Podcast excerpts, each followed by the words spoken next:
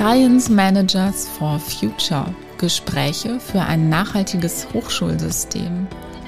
Ich bin Ute Simanski und heute spreche ich mit Ulrike Beisiegel, Professorin für Biochemie und Co-Vorsitzende der Vereinigung Deutscher Wissenschaftler. Hallo und herzlich willkommen, liebe Frau Beisiegel. Hallo, Frau Simanski. Das ist wirklich klasse, dass wir heute miteinander sprechen können. Ich freue mich sehr darüber. Sie sind in meinen Augen eine ja, eine ganz bedeutende Science Managerin for Future. Und ich habe überlegt, ja, womit, äh, wie, wie stelle ich sie denn vor? Was könnte ich denn alles über sie sagen? Es gibt einfach so viel zu sagen. Äh, und äh, bevor wir da gleich einsteigen, möchte ich die kleine Tradition fortführen und Sie fragen, in welcher Stadt sind Sie denn gerade? Sind Sie noch im Homeoffice und wenn ja, in welcher Stadt?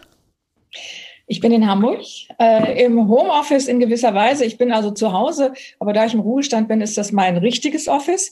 Und in der wunderschönen Stadt Hamburg lebt sich so gut, dass ich mit ganz viel Spaß und Freude jetzt auch mit Ihnen das, äh, den Podcast machen kann. Dann grüße ich ganz herzlich von Köln nach Hamburg. Wie immer sitze ich natürlich hier in Köln.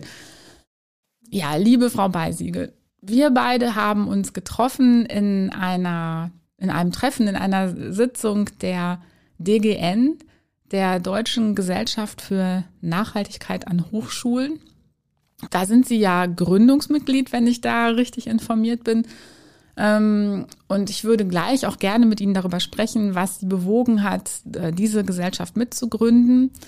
Ich fand da sehr spannend, dass Sie direkt in einem Ihrer Wortbeiträge sagten, dass die Hochschulen unserem Land Ihrer Meinung nach eine große Verantwortung haben, um beizutragen, dass wir die, die großen Herausforderungen, vor denen wir gerade stehen, dass wir die lösen können. Äh, das fand ich einen, sp einen, spannenden Punkt. Also über das Thema Verantwortung würde ich gleich auch sehr gerne mit Ihnen sprechen. Und dann, ja, Sie sind, Sie haben so viele Stationen äh, durchlaufen und das können wir alles gar nicht aufzählen. Also was ich jetzt für unser Thema besonders wichtig finde, ist, dass Sie ja, Co-Vorsitzende der Vereinigung Deutscher WissenschaftlerInnen sind. Ein Verein, dem es ja auch darum geht, auf die Verantwortung der Hochschulen hinzuweisen und der Wissenschaften. Äh, und mein Eindruck ist, dass Sie in Ihrer Zeit als Präsidentin der Uni Göttingen, Sie waren ja fast zehn Jahre Präsidentin, auch ganz entscheidend dazu beigetragen haben, dass diese Universität noch mehr in Richtung Nachhaltigkeit geht. Und auch darüber würde ich gerne mit Ihnen sprechen. Also gleich zu direkt wahnsinnig, zu Anfang wahnsinnig viele Fragen. Was hat Sie denn bewogen, mit äh, Gründungsmitglied in der DGN zu werden? Vielleicht starten wir damit. Ja, das ist natürlich klar, wenn man Präsidentin einer Hochschule ist und wenn man äh, das Gesamtthema Nachhaltigkeit für eine wichtige und auch so, ich würde sagen, für uns sogar überlebenswichtige ähm, Thematik hält, dann wird man in einer Hochschule versuchen, dieses Thema zu platzieren. Das heißt, äh, schon beim an meiner Antrittsvorlesung sozusagen als Präsidentin und auch dann über die ganze Zeit weg hat mich das Thema beschäftigt. Und äh, ich habe dort dann äh, auch ab dem ersten Jahr eine Tagung Wissenschaft für Frieden und Nachhaltigkeit initiiert, die, von, mit der ich viel gelernt habe. Und ich sag mal, was ich gelernt habe. Es ist nämlich einmal so, dass ich festgestellt habe, dass in vielen Ecken in einer Universität, und das gilt sicher nicht nur für Göttingen, Wissenschaftlerinnen und Wissenschaftler sitzen, die Nachhaltigkeitsforschung machen. Manchmal gar nicht wissen, dass es überhaupt Nachhaltigkeitsforschung ist. Das heißt, ein breites Spektrum von äh, Forschungen an Universitäten, das wir eigentlich nutzen könnten. Das ist der eine Punkt. Der andere Punkt, und das ist eher ernüchternd gewesen, dass so die, die Resonanz auf den Vorschlag, wir machen das, und ich habe jedes Jahr eine andere Fakultät eingebunden, damit sich das so langsam durch die Uni zieht. Äh, also ich habe auch immer Kolleginnen und Kollegen gefunden, die das machen, aber die Zahl der äh, Professorinnen und Professoren oder auch der Studierenden, die dann mitgemacht haben bei den Tagungen, die war doch eher ein bisschen enttäuschend für mich. Ähm, insofern gute Tagung, man findet sie auch im Netz, man findet auch die Zusammenfassung, äh, die Mitarbeitenden in der Öffentlichkeitsarbeit haben super mitgemacht. Aber ich hätte mir schon mehr Enthusiasmus bei den äh, Universitätsangehörigen gewünscht. Mhm. Es gab äh, externe Partner, die toll mitgemacht haben und die VDW, die übrigens Vereinigung Deutscher Wissenschaftler heißt, leider. Der Name wird sicher bald geändert und heißt dann Verantwortung der Wissenschaft. Dann bleibt das VDW. Und wir haben diese Genderfrage und auch die internationalen haben wir ja auch. Ne? Also insofern äh, war das für mich auch ich war immer Mitglied der VDW, bin aber dann in den Vorstand gekommen äh, und jetzt eben als Co-Vorsitzende. Die VDW hat die ganze Zeit diese Arbeit in unserer Universität auch begleitet. Also das heißt, die Tagungen haben wir zusammen gemacht. Mhm. Ich glaube, dass äh, daraus ergibt sich die Motivation und vielleicht noch einen anderen Punkt, wenn man selber aus der Forschung kommt, dann ist es immer wieder erstaunlich. Seit 1713 wissen wir, was Nachhaltigkeit sein soll. Ne? Die Bäume rodet, dann muss man auch wieder neue pflanzen. Das kommt ja aus der Forstwirtschaft von Herrn Karlowitz. Und seitdem gibt es den Club of Rome und dann gibt es viele internationale Organisationen. Es gibt die Sustainable Development Goals, also Nachhaltigkeit in der Entwicklung. Es gibt das Laudato Si aus der katholischen Kirche. Es gibt unendlich viel Forschung. Äh, jetzt natürlich auch die Politik mit dem Green Deal eingestiegen. Und trotzdem geht es so schleppend. Und das treibt ein, eine Forscherin natürlich um und sagt, jetzt haben wir so viel Daten und die Forschung ist sich sogar einig, Klimaforschung. Und warum kriegen wir das nicht in die Köpfe? Das bewegt mich und deswegen habe ich die DGN mitgegründet, weil ich denke, dass äh, die Hochschulen nicht nur die Forschung machen sollten, das ist natürlich wichtig, aber vor allen Dingen darüber sprechen tu Gutes und sprich drüber, sage ich mal, und die Ergebnisse in die Gesellschaft tragen. Und äh, da hoffe ich, dass das die DGN macht, vor allen Dingen auch das Netzwerk N der Studierenden. Mhm. Also das ist eine ganz klare Motivation und ich habe mir gedacht, wenn ich jetzt äh, nicht mehr Präsidentin bin und im Ruhestand, dann kann ich meine Zeit genau da reinstecken. Mhm. Ja, vielen, vielen Dank. Da haben Sie direkt auch so äh, viele Punkte schon genannt, die, die Sie ähm, getan haben, um äh, jetzt mit Blick auf die Uni Göttingen, um diese Universitäten noch weiter in Richtung Nachhaltigkeit zu schubsen. Genau diese, diese super tolle, spannende Tagung, äh, die Sie gerade, ähm, von der Sie erzählt haben, die findet seit 2012 statt. Äh, die letzte Tagung mit einem jeweils wechselnden thematischen Schwerpunkt war im vergangenen Jahr. Wird denn diese Tagungsreihe fortgesetzt oder haben Sie den Eindruck, mit Ihrem Weggang fehlt da ein wichtiger Motor, eine wichtige Treiberin für diese Tagung? Glücklicherweise hat ja nach einer längeren kritischen Phase die Universität Göttingen jetzt einen neuen Präsidenten, der sehr stark auf die Kommunikation in die Öffentlichkeit und mit der Öffentlichkeit zusammenzuarbeiten, äh, auch in diese Richtung arbeitet. Und äh, der Herr Tolan, der das ist, der wird, so denke ich, diese Tagung auf jeden Fall weitermachen. Jedenfalls sind das die Signale, die ich höre. Und auch Dinge wie die Nacht des Wissens, äh, was ja auch eine Sache ist, die ich wichtig fand, dass man nach außen kommuniziert. Nicht nur Nachhaltigkeitsforschung, sondern Forschung überhaupt. Äh, ich glaube, das wird weiterlaufen und das freut mich auch sehr. Mhm. Mhm. Und zwar gerade in der Zeitung auch zu lesen nochmal, dass äh, in dem Forum Wissen, also einem, einer Art ganz modernen Universitätsmuseum, was ich ja initiiert habe, dass auch da äh, die zoologischen Ausstellungen ganz in Richtung Diversität und, und äh, diesen wirklich wichtigen Fragen geht. Also ja, ich glaube, diese, diese Dinge werden weiterlaufen, was mich unendlich freut. Mhm. Das bringt mich gerade zu, so einem, zu so einem Punkt, äh, den ich ja grundsätzlich ganz spannend finde. Also die Uni Göttingen ist ja eine wahnsinnig starke Uni in Grundlagenforschung in den verschiedenen Disziplinen, ähm, auch in den Naturwissenschaften. Sie hat keine Ingenieurwissenschaften. Glauben Sie, dass es Universitäten, die keine Ingenieurwissenschaften haben, so ein bisschen leichter fällt, in Richtung Nachhaltigkeit zu gehen? Das glaube ich nicht, weil eigentlich äh, können ja gerade in den Ingenieurwissenschaften auch wichtige Dinge entwickelt werden. Ich glaube, der, äh, das Gute an Göttingen oder die, die, das Potenzial in Göttingen liegt darin, dass es eine Forstfakultät, eine Agrarfakultät und eine wirtschaftswissenschaftliche Fakultät gibt, die auch eng zusammenarbeiten, weil der ganze Bereich Landnutzung und äh, Transformation der, der, der Wirtschaft sozusagen, das sind ja die großen Themen, äh, fast noch größer äh, oder ich würde sagen größer als die Themen aus der, aus der Technikentwicklung. Ein Problem, was ich sehe, ist, dass ähm, ich bin ja auch im Aufsichtsrat zum Beispiel bei Jülich und äh, im Max-Planck-Senat. Also ich sehe viel von den intensiven Forschungseinrichtungen. Äh, die alle das Thema Nachhaltigkeit, ich sage jetzt mal, entdeckt haben, also auch wirklich auf zentraler Ebene. Denn es ist ja ein Ding, dass irgendwo ein Max Plancker da forscht äh, oder ein, ein, ein Helmholtzer, sondern auch wirklich äh, entdeckt haben. Und es gibt sogar ein Buch der, der Max-Planck-Gesellschaft mit Beiträgen zur, zur Klimaentwicklung. Also da ist, läuft viel. Aber das ist sehr stark auch durch Innovationen und Technik getrieben. Und was immer ein bisschen, sag ich mal, hinten ansteht, ist die Technikfolgeabschätzung. Das Wort war früher mal viel moderner als heute. Aber ich glaube, die Technikfolgeabschätzung zu gucken, was macht denn die Technik, wenn wir sie anwenden? Also ich entwickle Technik, um irgendwas nachhaltig äh, zu gestalten, aber da muss ich auch gucken, ist da die Technik denn auch äh, risikoarm oder hat die keine Folgen? Das ist wichtig. Und ähm, aber die, die Landnutzung ist einfach das Kernproblem. Mhm. Wie viel Wald, wie viel Landwirtschaft und, und wie viel äh, urban, urbane Flächen werden wir haben? Und da ist die Welt sehr begrenzt. Sie hat nämlich nur eine Oberfläche. Und jetzt stelle ich mir vor, Sie, Sie haben diese, diese starken Fakultäten und auch diese lange Tradition in den verschiedenen Gebieten. Und jetzt kommen Sie da als Präsidentin und erzählen den Leuten, ja, hey Leute, was ist denn mit der Technikfolgenabschätzung? Habt ihr auch mal darüber nachgedacht, was denn eure Forschung vielleicht für Auswirkungen auf die Umwelt haben könnte oder ob das potenziell umweltzerstörend sein könnte, wenn eure Forschung angewandt wird? Ja, wie reagieren denn die Forschenden dann so?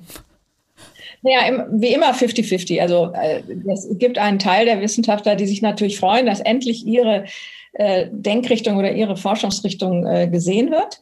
Und dann gibt es natürlich welche, die sagen, es geht hier auch schon irgendwie da in die, die Richtung dieser Fridays for Future Leute oder so. Also das, das ist einfach immer ein Spannungsfeld an jeder Universität, weil das Schöne und gleichzeitig Schwierige an Universitäten ist, dass sie ja kreativ sind und unendlich divers und äh, ein, ein ganz bunter Haufen mit klugen, aber auch eigenwilligen Köpfen. Und, und das dann, äh, sowas dann nach vorne zu bringen, ja, da macht man sich nicht nur Freunde, aber ich glaube, es ist angesagt und es ist so, dass heute ja auch für die Hochschulen es sozusagen im Stammbuch steht. Das heißt, die Politik, also Bund und Länder haben durchaus ja Nachhaltigkeit in den Zielvereinbarungen mit drinne. Und ich denke, es wird auch mehr und mehr so kommen, dass Fördermittel in Abhängigkeit von Nachhaltigkeitszielen gegeben wird.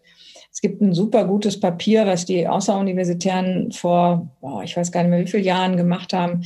Da war auch das Netzwerk N schon äh, dabei sozusagen und das war eine gute Bundesveranstaltung, wo die äh, publik gemacht worden sind. Ja, es gibt ähm, genau die richtige Entwicklung in die richtige Richtung. Man muss nur noch gucken, dass äh, man dass Mann, und jetzt meine ich mal Mann mit zwei N, nicht auch äh, getrieben ist von dieser Technikfaszination, sondern dass die äh, Wissenschaftsgemeinschaft sich auch die Frage stellt, wo kann das hinführen und was ist vielleicht an der guten Idee doch noch nicht nachhaltig. Hm, ja, ich, äh, ich glaube auch, dass das eine ganz ähm, zentrale hm, Herausforderung ist. Und ich, äh, mein Eindruck ist, dass Hochschulleitungen da einfach ein ganz, äh, zentrale, eine ganz zentrale Rolle spielen, so in dieser, ja, vielleicht Überzeugungsarbeit so in die eigene Hochschule hinein. Und also nach wie vor ist ja das Wissenschaftssystem sehr stark von anderen ähm, Wertsystemen getrieben. Also Drittmittel ne, sind einfach so eine total wichtige Währung und Mm, mein Eindruck ist, dass das auch noch eine ganze Zeit lang so, so bleiben wird. Und äh, klar, es gibt die Drittmittel von der DFG. Das ist natürlich dann idealerweise ein Stück weit steuerbar. Die DFG kann und fängt das ja auch an, andere Kriterien einzuziehen, die auch so Nachhaltigkeit berücksichtigen. Und dann gibt es natürlich Industriedrittmittel, die wiederum ja einen ganz anderen Schwerpunkt eventuell haben und die diese Kriterien gar nicht ähm, gar nicht berücksichtigen und dann ja steht doch irgendwo auch ein, ein Stück weit so ein Wertewandel in dem gesamten System bevor. Und Absolut. Und der wird, glaube ich, oder hoffentlich durch die Pandemie unendlich äh, befördert. Ich glaube, viele haben jetzt erkannt, dass es so nicht weitergeht. Und ich würde gar nicht sagen, dass bei den Industriemitteln jetzt weniger an Nachhaltigkeit gedacht wird. Ich glaube, dass viele unter, ich kann das jetzt nicht belegen, nur in wenigen Einzelfällen, aber die Unternehmen sind zum Teil wesentlich weiter in den Gedanken zur Nachhaltigkeit als Mann und Frau, also die, Geme die Gesellschaft denkt. Das ist ganz einfach. Die sehen, dass sie nur noch Geld machen können. Ich habe gerade heute Morgen in der Zeitung gelesen, ja, dass also die großen Lebensmittelhändler, äh, also bis hin zu Aldi, Lidl und was weiß ich, diese großen, großen Ketten, dass die äh, immer mehr auf, auf ökologische Produkte äh, sozusagen Wert legen. Und ich die wissen einfach nur, damit verdiene ich mehr Geld. Und ich meine, so ist halt, wenn man das mal so will, der Kapitalismus. Wenn man sieht, das Geld geht jetzt nur noch über Nachhaltigkeit, dann macht man das eben. Und ich will jetzt nicht unterstellen, dass nicht auch viele Unternehmen äh, die, die, die, die Sinnhaftigkeit der Nachhaltigkeit entstehen. Aber da ist, läuft viel mehr, als man denkt. Das muss man sagen. Ich, da, wo ich Einsicht in, in Unternehmen habe, bin ich immer wieder überrascht, ähm, wie, wie sehr sie darüber nachdenken. Mhm das dann genau ist, was sie machen, das ist dann der zweite Schritt. Ich wollte noch ein Wort sagen zu der Frage, dass die, die, die Unileitungen so wichtig sind. Ich glaube, wenn man äh, von der DGN dieses äh, Papier, was jetzt erstellt worden ist, also Handlungsempfehlungen anguckt, dann ist da nicht umsonst der erste Punkt der, der gesamtinstitutionelle Ansatz. Und das kann eben nur von oben kommen. Also es ist wunderbar, wenn Studierende Green Offices bilden, wenn Studierende Initiativen ergreifen. Das ist notwendig, das ist wichtig und richtig. Und muss sagen, Netzwerk Ender bin ich im Beirat, das ist klasse. Also die sind toll. Das ist gar keine Frage. Nur können die nicht gesamtinstitutionell wirken. Das heißt, es muss von oben kommen und man muss die Studierenden unterstützen. Man muss auf der anderen Seite die Wissenschaftler zusammenführen, die Nachhaltigkeitsforschung machen oder Forschung, die dazu beiträgt. Und man muss in, in den, für die Studierenden natürlich dafür sorgen, dass in jeder einzelnen Veranstaltung, trotz aller Freiheit der Lehre und Forschung, ähm, muss man natürlich dafür sorgen, dass in den Inhalten, in den Curricula die Nachhaltigkeitsthemen jeweils angepasst an, die, an das Fach auch ähm, auf die Tagesordnung kommen. Und na, last not least, man muss natürlich die Ressourcenverwaltung in den, also in Bauabteilungen und alles, was es da gibt, dass die gesamte Verwaltung weiß, Ziel ist hier Nachhaltigkeit. Also zum Beispiel haben wir eine mit unserem Green Office in, in Göttingen gesagt, wir müssen den Abfall trennen. Und sie glauben gar nicht, was in einer Universität das für eine Aktion ist. Ich meine, man denkt, man ist doch ganz einfach, da stellt man halt zwei Eimer hin oder so, ne? Unglaublich was das für eine Aktion ist. Aber man kann es durchsetzen. Ne? Oder wenn Sie anfangen und sagen, wir wollen äh, nicht mehr, wir wollen das Papier, also Recycling, ja, also das geht ja nur gar nicht. Und wir, unser Kopierer nimmt auch nur das teuerste und beste und nicht nachhaltige Papier. Das sind äh, alle, alles zusammen, was ich jetzt gesagt habe, sind eben die Themen, die man als gesamtinstitutionellen Ansatz betrachtet. Und nur so kann man wirklich weiterkommen. Was jetzt nicht heißt, dass die Studierenden von unten nicht bohren sollen ohne Ende, bis alle Hochschulleitungen soweit sind. Ja, ähm, ich, ich beobachte, dass die Studierenden immer wieder ein starker, ja, ein starker Rückenwind sind für alle, die innerhalb der Hochschulen aktiv geworden sind oder die Hochschulen verändern wollen. Und das ist ein einfach sehr, äh, ja, so ein Rückenwind ist und eben äh, mit dafür sorgen kann, noch vielleicht Menschen, die nicht ganz überzeugt sind, zu überzeugen, wenn, wenn sie sehen, ja, unsere Studierenden wollen das auch wirklich unbedingt. Das ist so, was ich immer wieder sehe. Aber jetzt haben Sie gerade was gesagt, Frau Beisiegel, also äh, Moment mal, im Curriculum, egal in welchem Studiengang, äh, Nachhaltigkeitsthemen vereinbaren. Ja, also ich finde schon, das ist doch ein total krasser Eingriff in in unsere äh, Freiheit von Forschung und Lehre. Und das ist doch so eine wichtige Errungenschaft. Also ich finde, das geht doch gar nicht. Richtig, das äh, könnte so mancher Hochschullehrer sagen oder auch so manche Hochschullehrerin. Mhm. Äh, allerdings äh, ist da, glaube ich, wichtig, dass man äh, nicht sagt, ihr müsst jetzt von Grund auf das entwickeln, was in eurem Fach vielleicht als Thema da ist, sondern man muss natürlich anbieten und sagen, guckt mal, ihr habt da so ein Paket, von zwei Stunden oder vier Stunden oder was immer äh, mit den Inhalten, die für euer Fach wichtig sind. Das heißt, die, die Abteilung für Studium und Lehre und, und der, der Studienvize, der sollte oder die sollten natürlich den, den Hochschullehrerinnen das Material an die Hand geben. Beziehungsweise, ähm, das ist auch ganz gut, wenn man die Forschenden, die zu dem Thema arbeiten, bittet, vielleicht mal für die Kollegen was vorzubereiten. Es gibt äh, da dann vielleicht mal Gemurre, aber ich glaube, per se haben natürlich die Hochschullehrerinnen und Hochschullehrer das Bewusstsein, dass Nachhaltigkeit wichtig ist. Also ich bin da ganz ganz optimistisch. Aber wir können nicht verlangen, dass jetzt jeder Hochschullehrer hingeht und für sein Fach ein eigenes Nachhaltigkeitskonzept macht. Das, das wäre Quatsch.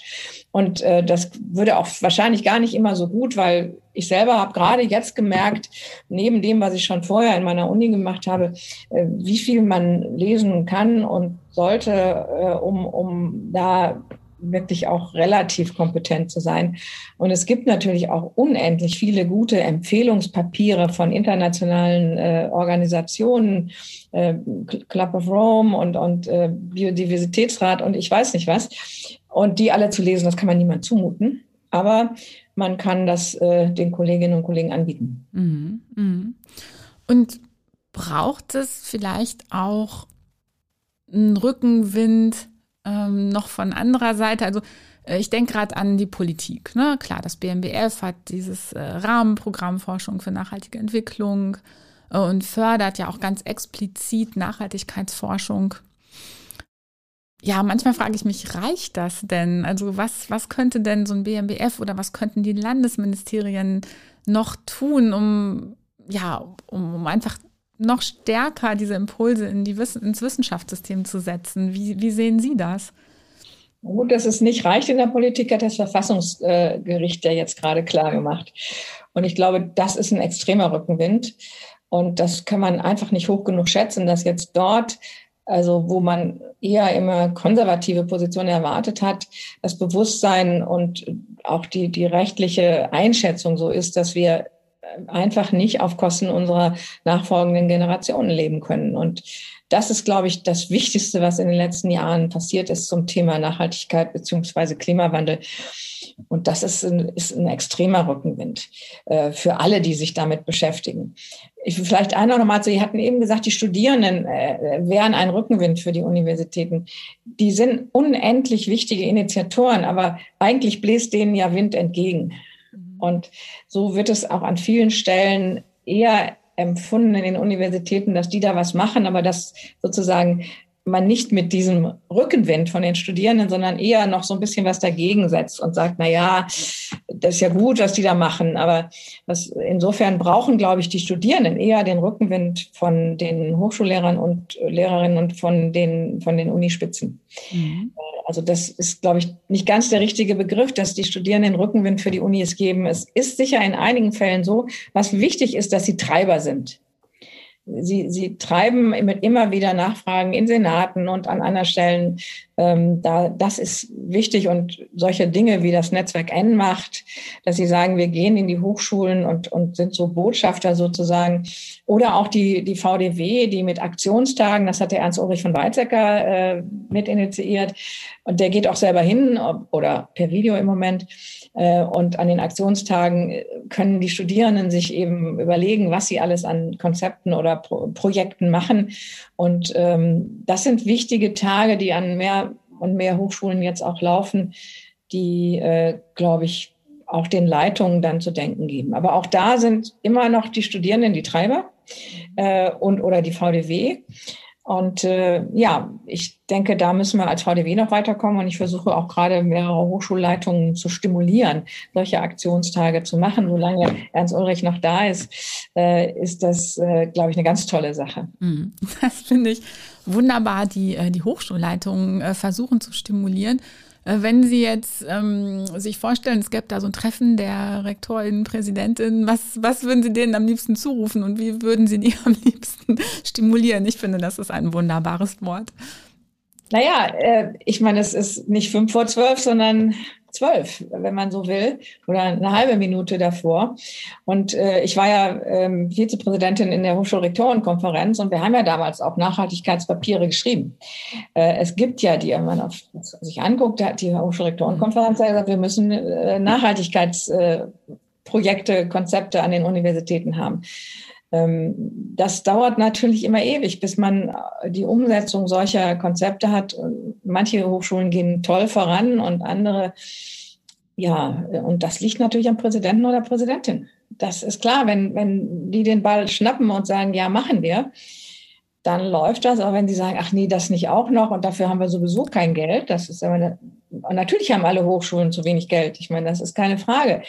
Aber ist ja die Frage, wo setzt man Prioritäten? Und ich glaube, das ist das Entscheidende, was auch die DGN äh, sozusagen ja, promotet, ist, dass Leute denkt mal, dass das jetzt auch eine Priorität ist. Da müsst ihr eben Stellen schaffen, da müsst ihr dran. Und dann kostet das eben mal was, die Abfalleimer umzustellen oder was auch immer. Das ist aber angesagt. Und ganz ehrlich, wer, wenn nicht die Hochschulen, sollen da vorangehen in der Gesellschaft? Wer, wenn nicht die Hochschulen? Das sind doch die klügsten, meinen Sie. Und dann, Sie haben selber die Forschungsergebnisse, Sie kennen das. Ich meine, das ist doch echt keine Frage, oder? Liebe Frau Beisiegel, das ist ja fast schon ein äh, perfektes Schlusswort. Unsere Zeit vergeht immer so rasend schnell.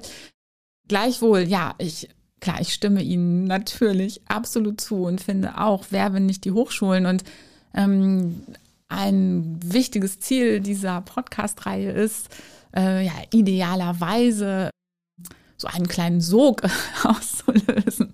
Und meine große Hoffnung ist natürlich, dass viele, die das hören, sich fragen, ja, wie, wie sieht es denn dann an meiner Hochschule aus? Und ja, kann ich, kann ich nicht auch so einen, so einen Impuls setzen und kann ich ein paar Steine ins Rollen bringen? Und äh, klar, also ich hoffe, dass ganz, ganz viele Hochschulleitungen äh, ihre Worte eben gehört haben und äh, sich äh, stimulieren lassen und diesen Ball aufgreifen. Mhm.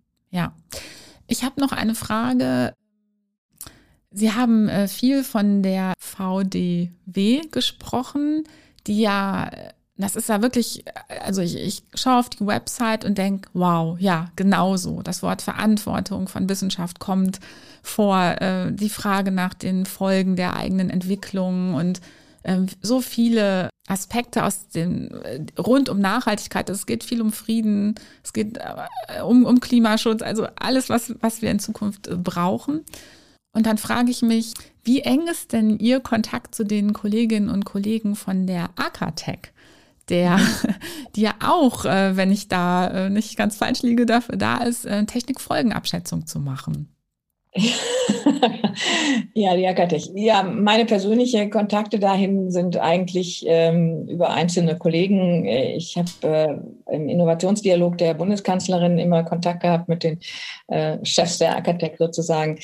Ähm, ich glaube, die Ausrichtung der Akatech ist schon anders, deutlich anders, aber Sie sprechen eine wichtige Sache an. Ich glaube, dass die beiden Perspektiven, also die, die Technikperspektive der Akatech und die äh, ja, gesellschaftlich ausgerichtete äh, Perspektive der, der VDW, also Verantwortung der Wissenschaft, dass man da wirklich den Kontakt suchen sollte. Mhm. Und äh, ich, die VDW ist ja auch den meisten überhaupt nicht bekannt. Ich meine, die ist äh, gegründet worden mit den Göttinger 18 äh, 1957 gegen also die, diese also die das Papier dieser Göttinger 18 gegen die Atombewaffnung der Bundesrepublik, Karl Friedrich von Weizsäcker. Damals war das richtig sozusagen, das war eine Elite-Institution, die VDB. Das hat sich ein bisschen geändert. Wir haben tolle äh, Kolleginnen und Kollegen, die schon lange dabei sind, aber wir haben nicht diesen, diese Interaktion mit Akatech oder mit den Universitäten und den Max Planck und Helmholtz und wie sie alle heißen. Und ich glaube, das ist für mich war das die Motivation, diesen Co-Vorsitz anzunehmen und zu sagen, wir müssen mehr mit den anderen wissenschaftlichen Organisationen und Wissenschaftseinrichtungen Kontakt haben. Und selbst wenn man sich mal streitet, dieser Diskurs zwischen der, der innovationsgetriebenen Technikentwicklung und der dann doch etwas äh, sozusagen nachdenklicheren Frage der ähm, ja, der Reduktion von äh, Energieverbrauch und so weiter, dass das zusammenkommt. Das ist ein, eins meiner wichtigen Ziele. Ja. Mhm. Mhm. Ähm, jetzt haben wir gerade äh, einfach immer Akatech gesagt. Ich äh, bin gar nicht sicher, ob alle, die uns zuhören, ähm, das kennen. Das ist eine von der Bundesregierung eingesetzte Akademie zur Bewertung oder ja, ja, doch zur Bewertung von Technikfolgen und Technikfolgenabschätzung. Aber auch zur Technikentwicklung. Ne? Technikentwicklung. Mhm. Mhm. Ja. Ja, ja, vielen Dank ähm, für diesen, äh, für diesen Ausblick und diesen Exkurs. Ich fände das natürlich auch super, wenn, ähm, wenn, es da, ja, wenn die, wenn die sich auch stimulieren lassen würden, beziehungsweise wenn es da ganz äh, ganz äh, auch lebendige Diskussionen gibt. Denn klar, das Brett, das wir bohren, ist ein dickes und Wissenschaft lebt ja auch ein Stück weit vom Streit. Das ist ja auch, ne, ist ja auch verankert und ähm, es ist ja auch gut so. Der Diskurs äh, muss geführt werden. Mhm. Ja, unsere halbe Stunde vergeht wie im Fluge. Äh, ich würde Ihnen gerne zum Abschluss die Frage stellen, wenn Sie sich das jetzt total aussuchen könnten, wenn, weiß nicht, was, was würden die Hochschulen tun oder was würden andere Akteure, vielleicht auch politische Akteure tun, um das System noch mehr in Richtung Nachhaltigkeit zu stupsen? Wenn Sie da Wünsche frei hätten, welche wären das? Ja, der erste Wunsch wäre die Kommunikation und zwar zwischen den Befürwortern und den Skeptikern für die nachhaltige Entwicklung. Das ist, glaube ich, extrem wichtig innerhalb des Hochschulsystems. Und die, das Zweite, die Kommunikation mit der Politik, dass also da wirklich sozusagen viel passiert. Und wenn ich das sage, meine ich natürlich eigentlich als erstes, dass die Hochschulen wirklich gesamtinstitutionell das Thema auf ihre Agenda nehmen und dann diese Kommunikationsformen innerhalb und nach außen gerichtet führen. Und äh, da den Studierenden zuhören, denn die haben häufig sehr gute Ideen und ähm, ja, das ernst nehmen, dass wir äh, tätig sein müssen auf allen Ebenen für die Zukunft unserer Kinder mhm. in darauf folgenden Generationen. Liebe Frau Beisiebel, vielen, vielen Dank für dieses sehr spannende Gespräch. Ja, danke Ihnen und sehr gerne.